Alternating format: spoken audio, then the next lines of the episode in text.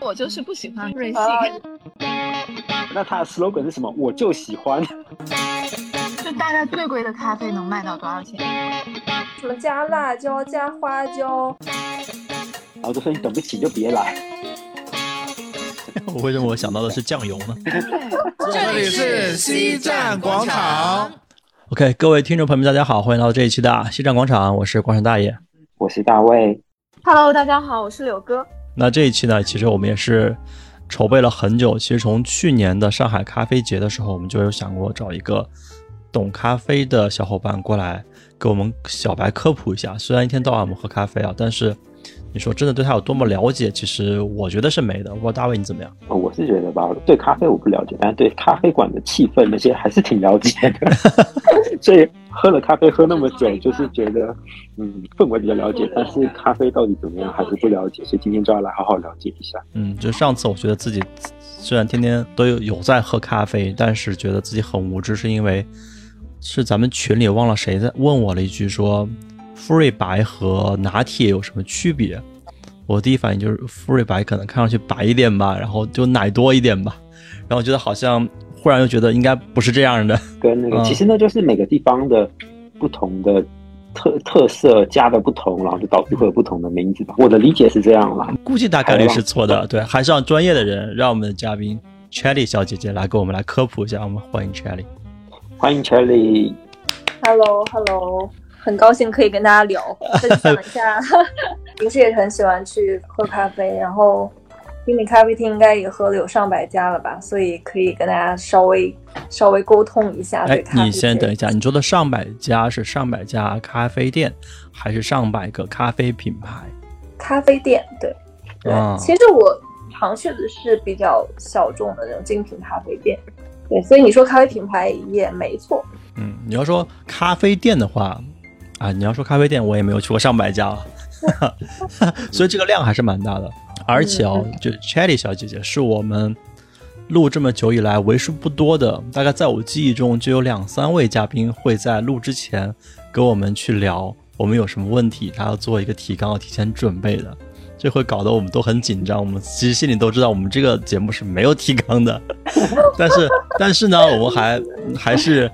为了表示尊重，我们还是列了很多。对对 对对对对对。并且用你的紧张掩盖了我的紧张。哎呀，真的是。所以在开始前，我们跟查理还说，我们说其实我们这个节目就是一个跟着感觉走的，没有那么多呃预先的这个提纲，或者是我们大概率不会按照这个走的。所以放松放松一点。都是一群就是嗷嗷待哺的，准备了解咖啡的一群小白们。嗯，查理，要不先说说看你怎么会呃去去从事和咖啡相关的这个职业吧？其实之前我是呃高中的时候就在国外读书，然后所以那个时候其实就开始接触咖啡嘛。不过当时喝咖啡的时候还是，不然就是在在英国人家的那种速溶咖啡，因为除了茶就是咖啡，也没有水这个选项的。怎么英国人这么不优雅吗？都是速溶咖啡。对啊，就在家便宜嘛，不然每天每天喝好几杯，其实其实速溶的量，在全球来说都是最多的。对，所以也看得出欧洲经济确实是不行。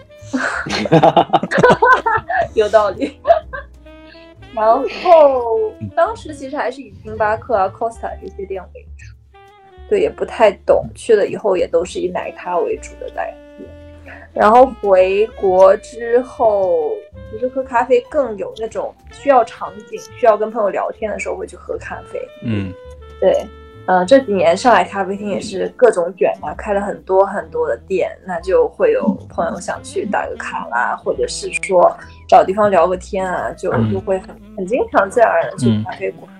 对，然后后来也。对，也也也蛮幸运的，就是有有一份咖啡相关的项目在做，所以就对这个咖啡又有一些深入的了解，也自己去考了一些证啊，这样子。对，我说真的，我觉得大概可能工作的时候就还是停留在查理小姐姐高中的水平，就是速溶的阶段呗，是是这样吗？对，我要不是认识查理小姐姐，我可能都不知道咖啡有还有好喝不好喝。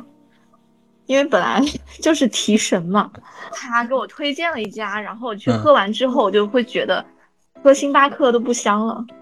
所以你你你们觉得这个咖啡是真的有一个大家公认的好喝，还是说每个人的口味其实差很多的？就就像我，我跟很多人安利说，我觉得最好喝咖啡是 Seven Eleven 的美式。我想问一下，如果说要喝咖啡的原味，就去评价咖啡，是不是要那种不加糖、不加奶不一定啊，但至少是不加糖，你才能喝到它原本的味道。没错啊，就是就是你去喝，你你刚才说你刚才说手冲咖啡嘛，对吧？手冲咖啡它就是咖啡豆研磨好之后，然后直接注入水去浸泡，然后把它原来的味道风味给冲出来。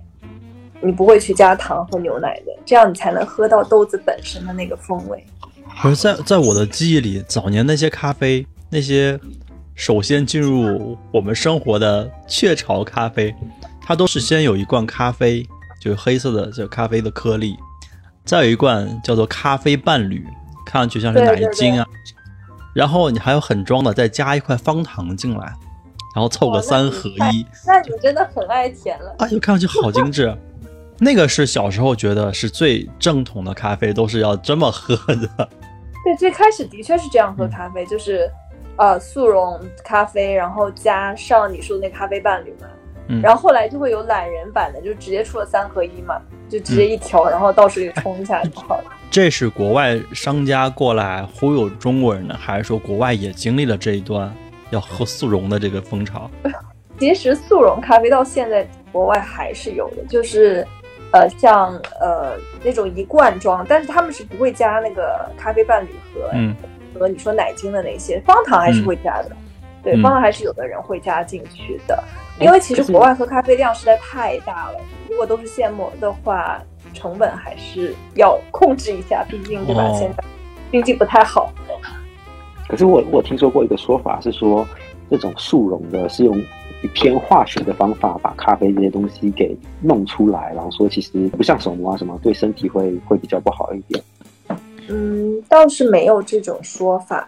呃，可能你讲的是不是说要加入了各种这种甜味素的东西，它就已经变成风味咖啡了？但大卫以后拼多多还是少买。对不起，对不起，展现了我平常在哪里购物了。因为速溶制作的工艺就是。很简单，很简单讲，就有点像是把咖啡先煮好，就把所有的豆子磨好，然后煮好了之后，然后把它速冻起来，然后就像一个巧克力变成固态巧克力块，然后你把它打碎，就变成了你冲的那个速溶东西。就最简单的解释是这样子的，所以它没有中间添加任何东西。嗯，听上去就是一个物理手段把它搞定的。嗯嗯嗯。然后冻干咖啡呢？啊，我刚想问，我就说最近冻干咖啡其实感觉上它的观感和速溶很像，但是好像又是一个新概念。对，感觉不是也是物理的手手段把它把它固化，弄掉水分一样的吗？其实整个流程差别不是很大，然后一般其实一般消费者是看不太出来的。因为冻干咖啡它也分两种，一种是冷萃冻干，一种是热萃冻干。其实就算就算我跟你说了，你你大概率也不会去留意。这个冷萃冻干的冷萃和咖啡那个名字叫冷萃那个咖啡是一回事吗？呃，不是，只不过两种工艺的差别是，冷萃冻干的成本会高，which is 三顿半它就是冷萃冻干，所以它的价格你看它永远都降不到一个。另外就是其他那些品牌的那么低的一个一个成本，对。所以我们要不要直接快进到就是这些咖啡连锁品牌哪家强？其实我就是我我们的一个问法，一般是这样的，就是在咖啡店界有没有一个鄙视链存在？哦，咖啡咖啡店界有没有？或者咖啡品牌界，我们不一定局限在这个线下咖啡店。比如说我就是不喜欢 Lucky。主要是因为我喝了一次非常难喝的，然后我就觉得，嗯，这个品牌可能不太行。呃，鄙视链，对，鄙视链还是有的，就是大家会觉得最专业的人就是喝手冲咖啡，就在鄙视链的，呃，就是金字塔的最上端，然后大家就会觉得手冲咖啡是最专业的。然后再往下一层的话，是现在有一些精品咖啡店，就如果关注一些什么公众号啊、排名啊那些。就会发现，你这些独立的精品咖啡店，他们还是比较有特色的，因为这些店主可以就是按照自己的一些执念去追求他做的咖啡，不太需要就是过于商业化，然后因为一些其他的原因去把咖啡做的很标准化嘛。然后就是一些呃连锁店的咖啡，然后再往下可能就是便利店的咖啡这样。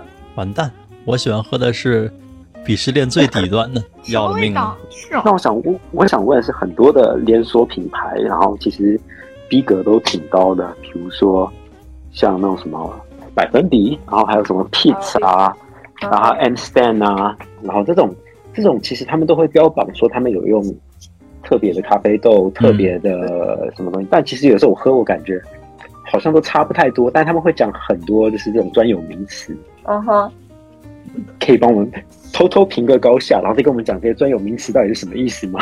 包括你去买一些咖啡，他会告诉你这个咖啡要大口喝，那个要一口喝掉，这个要慢慢喝。那你管我怎么喝？然后，对啊，你知道我我已经被精简到，他就直接告诉我说有有什么花果香跟比较重口的，你要哪一个？他连那个豆的名字都懒得跟我讲。对，现在好像好像经常会问到说你要酸的还是苦的对，有的时候喝，然后他会跟你说这里面有有坚果的味道，然后有蜂蜜的味道，有有桂花的味道，然后你喝完你喝的时候就会觉得哦，真的有这个味道，然后我也是喝喝的时候只有只有苦的味道。但是我就想说，呃，是心理暗示吗？的确，每个豆子都会有自己本身的味道。如果它是一个很好的精品咖啡豆的话，它的香味是很丰富的。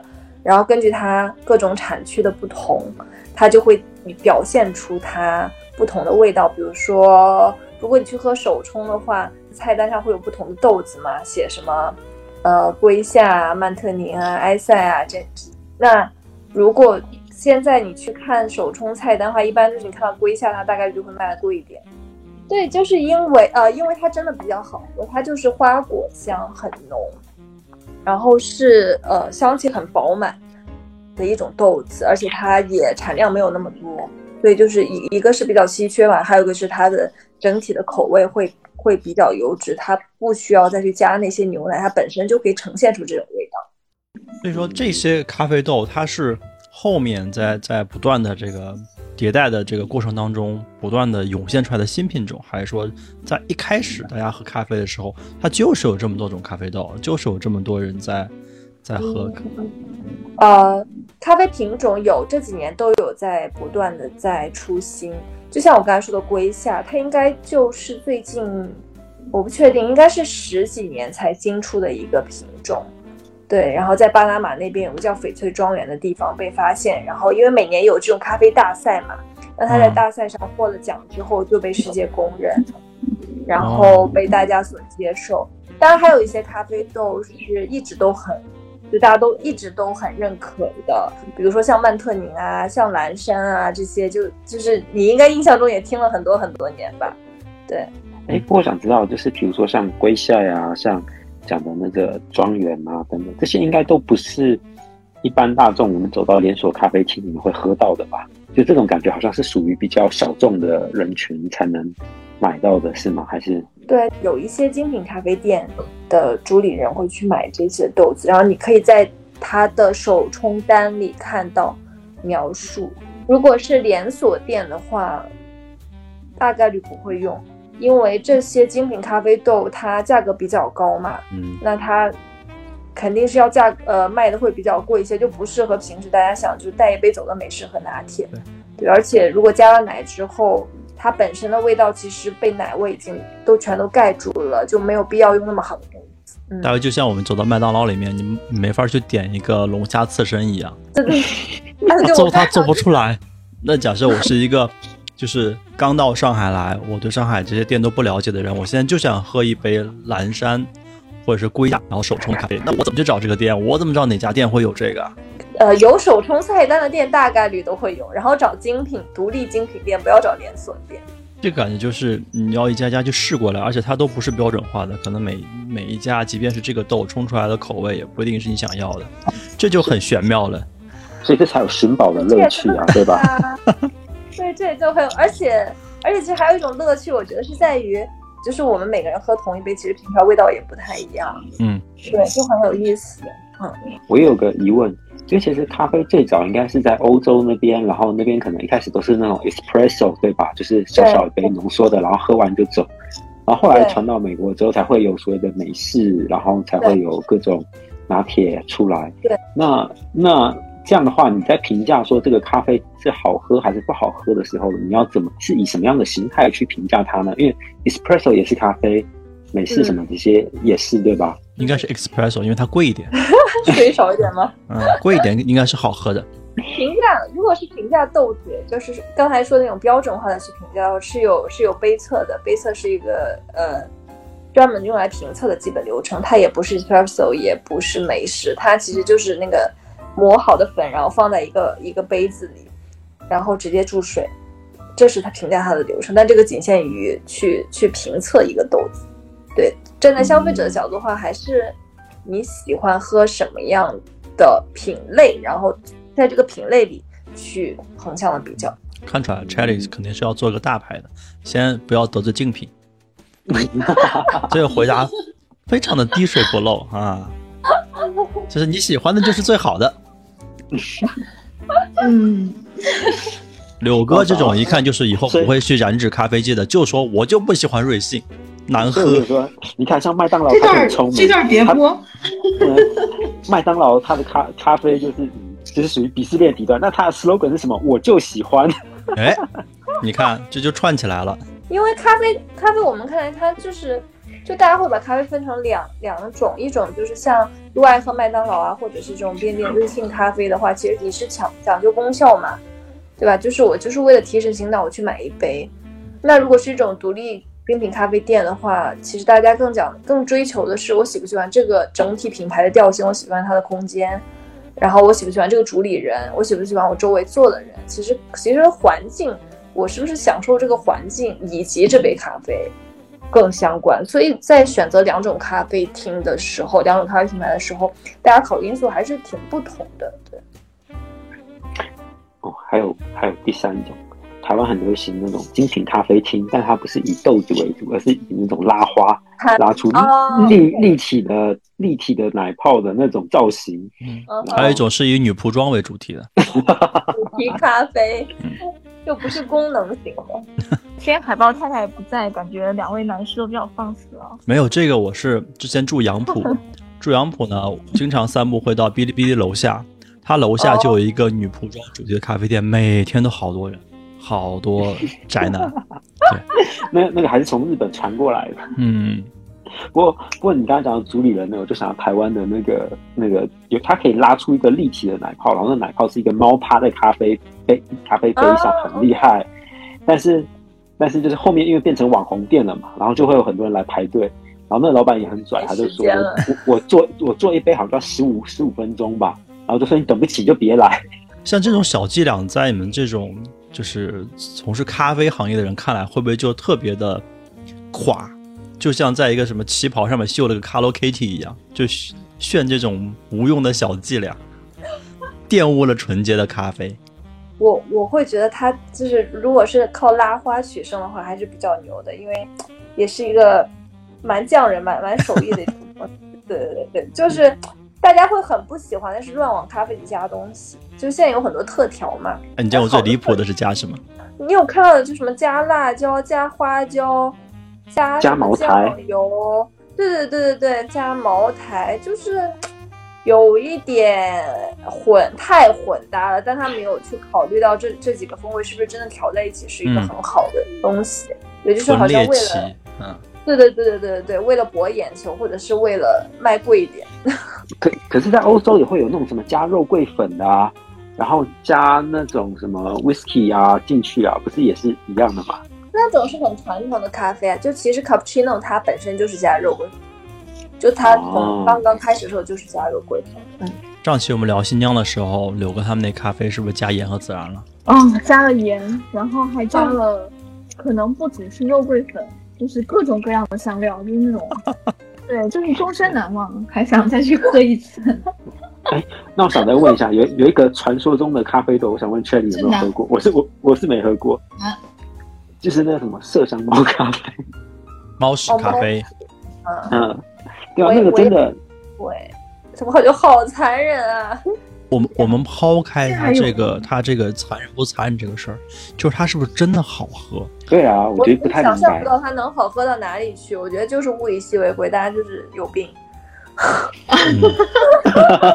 就是很喜欢，就是很喜欢这个制作工艺，好不好喝不重要，对吧？对我我我不能理解这件事情，个人没有办法理解。我以为它是一个非常经典，然后就像大家说这个水洗呀、日晒啊，no no no no no，我觉得它是一个对非常残忍。有趣的东西。哎，那像刚刚有时候提的那个水洗跟日晒，那又是什么？什么 为什么我想到的是酱油呢？对，对我还我还想说那个，就是之前星巴克不是出了那个什么 whisky 酒桶，都是指的制作工艺吗？不同的处理方式，因为，呃，咖啡它长出来是像樱桃一样嘛，所以英文不是叫 coffee cherry 吗？那咖啡它像樱桃的这个果子里面那个果核，其实才是我们吃的那个呃我们喝的咖啡豆，所以要经过一些处理。那处理就分水洗啊、日晒啊、蜜处理啊，或者你刚才说的像什么酒桶处处理，还有艳阳啊等等这些方式。水洗和日晒就是最基本的方式。然后就字字面意思理解就很方便。日晒就是那些咖啡果子收下来了之后，采摘下来之后呢，然后就暴晒，就就放在外面暴晒，晒一个月。然后这个目的是为了降低那个咖啡的咖啡果子的含水量，然后把它晒一个月之后呢，再再把这些咖啡就可以直接就是呃处理掉，然后把把那个果子给给拿出来，就直接可以开始卖了。所以日晒的咖啡豆它会比较，它的酸度会比较低，甜度会比较明显。因为你可以，你就可以想象那个葡萄干啊，或者杨梅干，就是晒完之后那些果干就就很甜嘛，因为它其实那个果肉还是有点粘在上面的。然后水洗的话，还是还是字面意思，就就水洗是先把那些咖啡果子，先用有脱皮机先把那个果皮和它的果肉先处理掉一些，处理掉之后呢，再进行发酵，就放在水里发酵，然后再用水去冲洗它，就通过冲洗的方式再把它表面的果皮果肉冲掉，然后再去晒。但这样晒的话，时间就短一点，差不多晒一两周的时间。然后这个时候出来的咖啡豆，它就会比起日晒，它的干净程度就会就口感上干净程度会高一些。然后咖啡豆本身的香气会更明显一些。但是另一方面就是它的成本会增加，因为有水啊，然后还要还要有这种冲洗的这个流程，会有一些能源的这些 cost 进去。对，那这个咖啡果它外面的果肉可以吃吗？其实是甜甜的，是可以吃的，只不过很难把它去除，因为它很薄很薄。所以就有那个经典的问题，到底第一个吃咖啡的他是怎么想的？把这个果肉吃完之后，把它的果核磨成粉，然后冲水喝。对，这个故事好像有很多版本，是不是我听到的版本是那个羊，你们有听过吗？没有，没有。没有就是没有，就是说，呃，很很久很久以前，然后有一个放羊的人，就看突然看到他的羊在跳舞，后来他就发现他的羊吃了一些果子，吃了一些很像 cherry 的果子，然后然后才知道，OK，这个果是咖啡果，然后才发现咖啡这个东西是可以提神，然后慢慢大家才会去研究咖啡这个饮品。对，就你就说到提神啊，就是我认识一些人啊，他们就很神奇，就喝了咖啡就没精神。也有一小部分，但大部分人是觉得它是能提神。那这个玩意儿是真的是能提神吗？还是就是一个小科学噱头研？究还是可以提神，但可能有些人的确就像茶一样嘛，对吧？我们身边也是，绝大多数人喝茶是可以提神，但有一些人就不太 OK。但我之前我记得我之前有看到过一个研究，就是说好像是喝完咖啡之后十五到三十分钟内是最有效的提神时间。如果你已经很困很困了，就是有有一个说英文里有个说法是 coffee nap。就是如果你已经很困很困了，是建议你先喝，喝完以后你再睡个十五到三十分钟，然后你醒来的时候就是你最精神的时候，所以叫 coffee nap。哦，对，然后我之前有看过一篇研究是这样讲的，然后说咖啡的代谢时间是五个小时还是多少，就觉得哎，但是我早上喝一杯咖啡也会兴奋到晚上可能一点钟睡不到，会会睡不着，而且其实我也不知道我喝了多少多少的咖啡因什么的，这有量吗？其实是有一个有一个就是每每天建议的标准的量，每个人喝两杯多其实是 OK。对，这里的两两杯多是两个 shot 还是两个吨吨头，啊，因因为讨论的是咖啡因嘛，所以所以你一个 shot 还是一杯美式，你插的是水嘛，啊，没没太大差别嘛。对，你一杯美式就是中杯美式就呃就是两个 shot 了，现在，嗯，我原来在外企的时候，我看到很多同事那个咖啡啊，真的是嗯。感觉是当水喝的感觉。我之前有听过一个说法，然后就说医生，就是大部分的医生可能还，尤其是外科吧，嗯。然后嗯。都会平均的咖啡摄入量在五杯，但我还好，我可能一天一杯，然后或者是两杯这样的量。我有一个朋友，就他也是那种咖咖啡的疯狂爱好者，然后一天至少喝个三到五杯吧，然后后面他的胃就有一点出问题了，然后那时候那时候去看医生，医生就跟他说，你就接下来一天两杯，而且喝的话最好加奶，加奶才能保护你的胃，然后他就觉得很痛苦啊，那加奶对他来说就不是就没有那种味道了，也不能提神了。对，我发现台湾很严重。我人家之前 也不在提神，好吗，大爷？那那是什么 就是就是加奶就没有办法喝到那种香香味的，风味了。啊？说到这个风味，真的有人会喜欢这种酸酸的又苦的味道吗？或者我或者我换个问题啊，就是嗯 c h a n 在国外也生活过，在国内现在要从事这个行业，那你有没有觉得国外和国内对于咖啡口味的喜好会有一些不同呢？哦，OK，还真的会有一些。刚才刚才也说有 espresso 嘛，就会嗯发现，如果你去，比如你去，特别是意大利啊，然后就欧洲的那些国家，其实大家还是喝 espresso 的人是最多的，反而点美式啊、拿铁的人会少一些，因为他们他们觉得我我喝咖啡就是要那么小小的一杯浓缩，然后直接就喝下去。但是在国内的话，大家会比较，大多数人还是比较会去点奶咖或者是一些创意类的咖啡，因为中国人的口味还是比较偏奶茶化一些。对，就感觉外国人是是更多的在追求它的功效，像在吃药一样，帮一杯下去，嗯，嗯提神了电充满了。对对对，还有一种习惯吧，他们对于这种食物的记忆就是这个味道。嗯，就可能对这玩意儿认知还是有点差异的。嗯，对的对的，就就我观察，我感觉周围，嗯，可能喝的最多的就是美式和拿铁。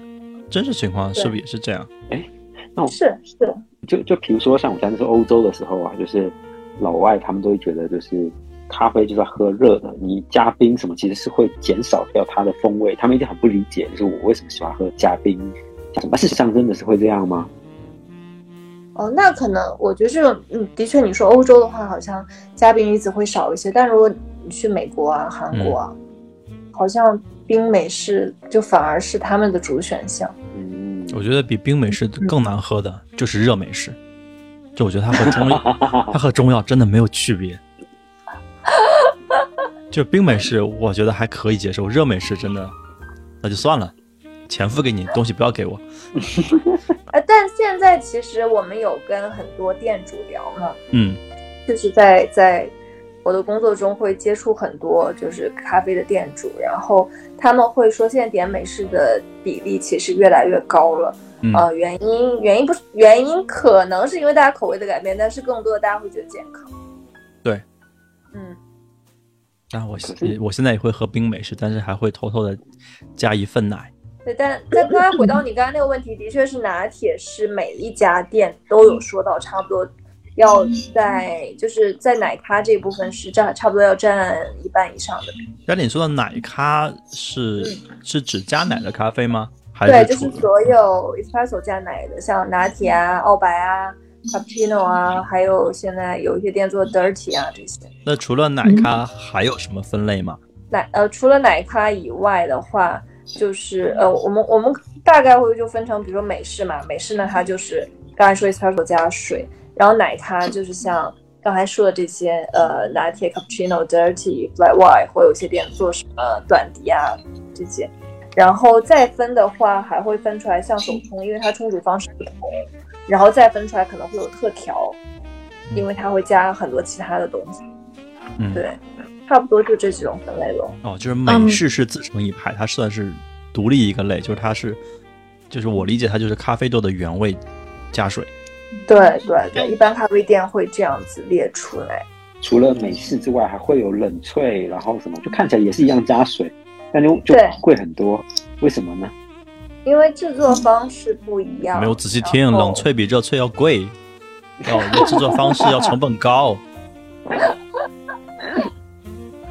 制作方式会不同，冷萃的储备量会少，对，所以而且冷萃冷萃的话，它会用的豆子会大概率说它会好一些，因为美式其实它用的都是比较便宜的豆子，它会体现这种焦苦味比较重一点，用那个意式机器做出来。但是冷萃因为它不是意式机做的做的嘛，它是泡的，一直其实是泡在里面去萃取的，泡十到十二个或者十四个小时。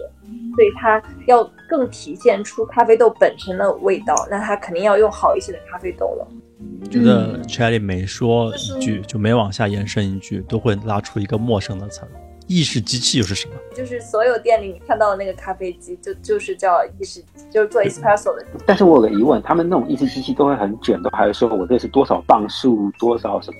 那这种到底是有什么差别？就跟汽车马力一样吗？就是磅数越大，马力越大，就跑得越快，就就越好喝，是这样吗？大家就想卷一下，然后表就是好像觉得我花了，就是就是要表现一下我自己很专业，然后花了很多钱在我的就道具上。当然它也是会有差别，就是比较好的机器它的稳定性会强，然后它所以它萃取出来的咖啡啊、会品质会比较稳定。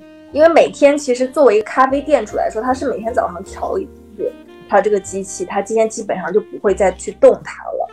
如果这个机器表现不是那么好的话，那它可能这杯这一杯萃出来的，呃，它的压力是这样子的，然后下一杯它的压力就会有改变，那每个顾客喝起来的口感也不一样，那就会很影响这杯咖啡的品质。不好意思，我还得再重新问一下，就是刚刚觉得有点没跟上老师讲的。嗯，对，就是刚凯丽有有聊过说，呃，美式，然后是奶咖，嗯，奶咖里面分拿铁、cappuccino、短笛，对还有澳澳白，对这两个我我也问一下。对对，就是我只停留在第二层，因为我我后面因为我第二层都还没有接受，然后你开始讲第三层，还有一个更高阶的什么麦，就好，是那我们就从意式机器先回来，然后再说到咖啡的分类。我们先说嗯奶咖这一趴，好吧，刘哥。先说吧，嗯，就奶咖这一层，然后再说下面那一层，下面是什么我已经记不住了。好，奶咖这层的区别其实就是奶和咖啡的比例不同。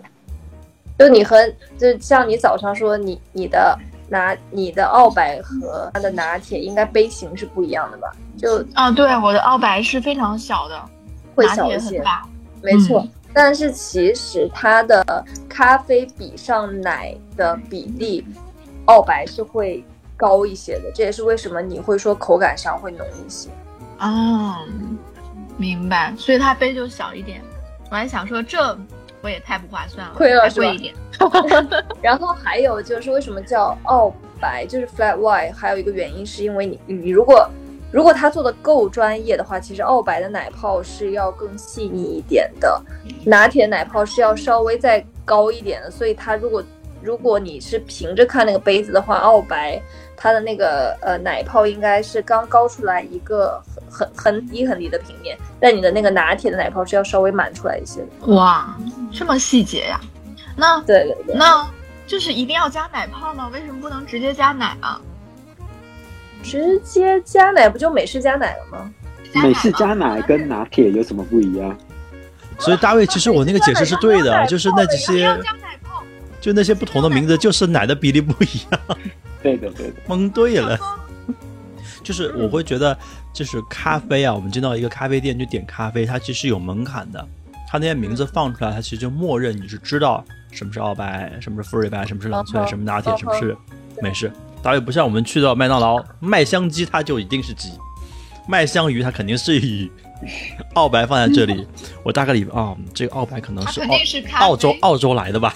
哦，马来西亚还有白咖啡，你知道吗？都来的，哦那我这个要去买彩票了，蒙的好对啊！呃就奶奶咖其实就是奶的种类和比例不一样，掺进来的方式和比例不一样。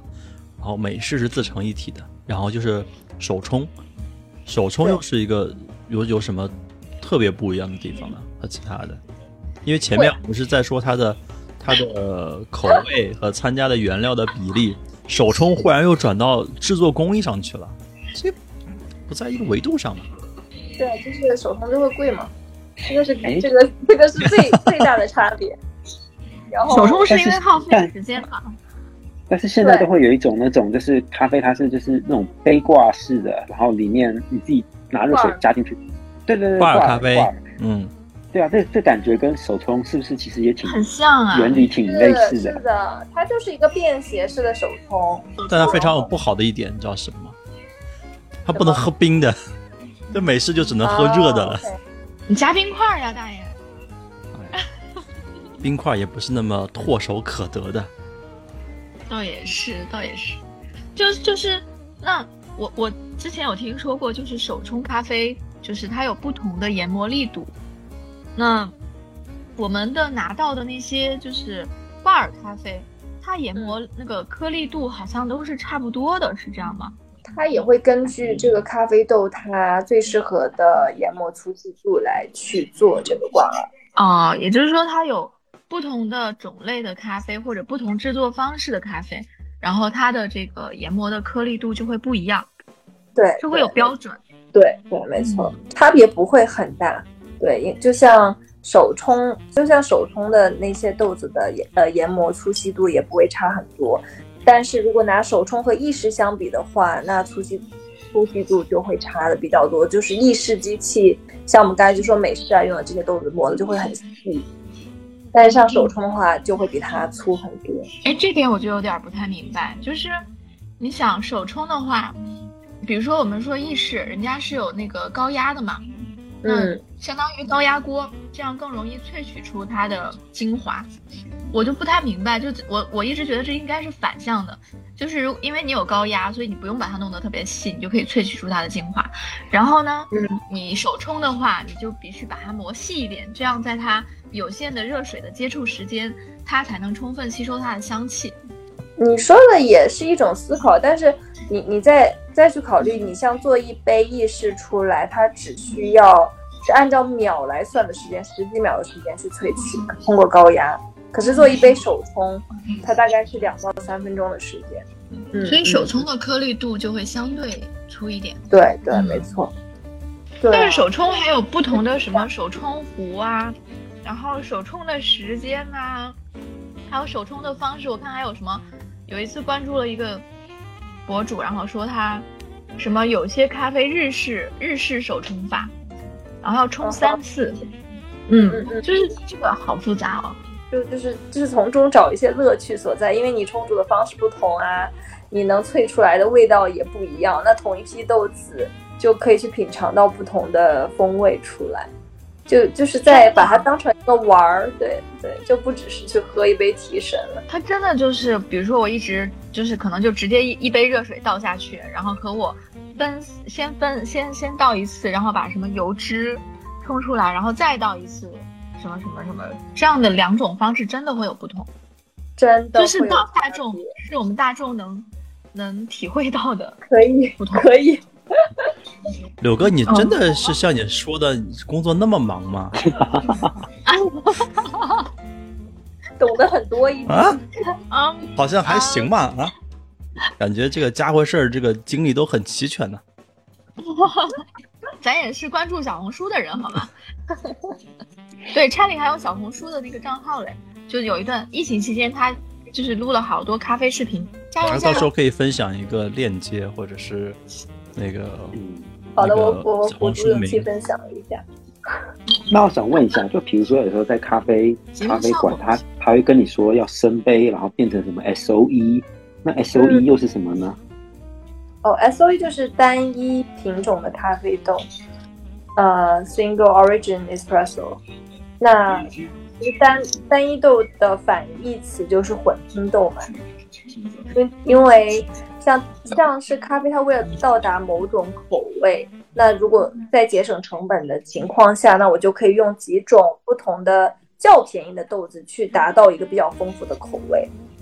但是有一些豆子，它本身的豆子它就是可以表达出很丰富的口味，那这个单一的豆，它的价格就会比这些豆子更贵一些。天啊，就好比 whisky 的那种调和式 whisky 跟单哎一纯麦，我也想说，对，啊，whisky 跟那个鸡尾酒，你看柳哥真的什么都知道。对我忽然有一个小问题啊，就是我们刚刚说了很多，就关于咖啡品牌鄙视链啊什么的，就是这个其实，在我们日常就算是一个日常消费品，那它有没有特别特别高阶的场所，去那种非常非常高消费的地方，它可能一杯咖啡会卖到多少钱？然后在上海有这样的场所吗？对，最贵的咖啡就是卖手冲的咖啡了，嗯，手就上海最贵在哪儿？就大爷就是说，您就跟我说吧，最贵的是哪个地方？我去。就最贵的是哪儿？我就甩五百块钱给我来一套。他 说不好意思，我们这不按套卖，看到的，我觉得五百就算贵的了，真的有对五百一杯，我就随便一说啊。五百500就算贵的。两百吧，就我一直没舍得去喝那杯。那种都是一磅就是可能很贵很贵的或者是，就比如说你你想喝五百豆子，就是我先我我如果有进到好豆子，就比如说我自己想喝的，我就会叫你过来一起喝，因为它太贵了嘛，大家可以分享。有些店主他也会有这些，但是一定是熟客，有一些比赛级用的豆子啊，它真的进到了，大家就一起分享一下，就也会有，就比较小众一点。对，就大概最贵的咖啡能卖到多少钱？其实我也特别想知道。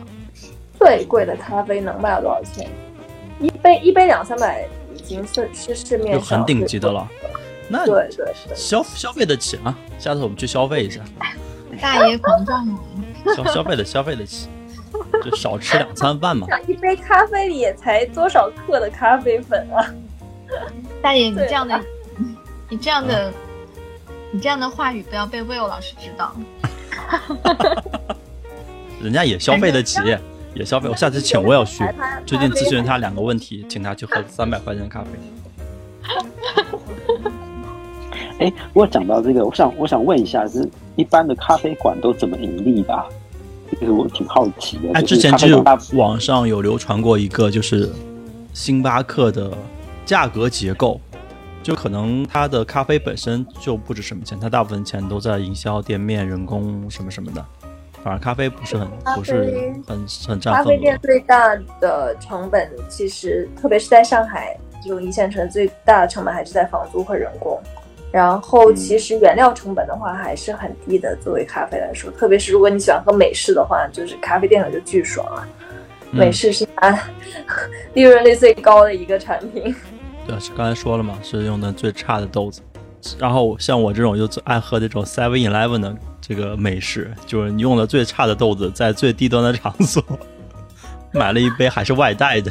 对，最最主要的还是在在店面房租和人工，然后嗯，市场营销的这些费用就可高可低了嘛。如果是做一个嗯家旁边的店的话，其实市场费用就不会那么高。但如果想做嗯网红店的话，那势必这方面的费用就会很多。那现在如果就现在就你们内部人士来看，就现在上海就这么多人已经有这个是饮用咖啡的习惯了，它这个算市场已经饱和了吗？还是说还有很多人群有待开发、有待发掘？咖啡是一个比较成瘾性的东西，所以大家还是会觉得它的消费量会上涨的，而且它是越来越被就是更多年轻人接受的吧。嗯，所以其实这部分人群是在逐步增加，是从底底部开始逐渐增加的，还是会继续增长的。对，对只要有源源不断的人进来，就会不断的有新的这个顾客来。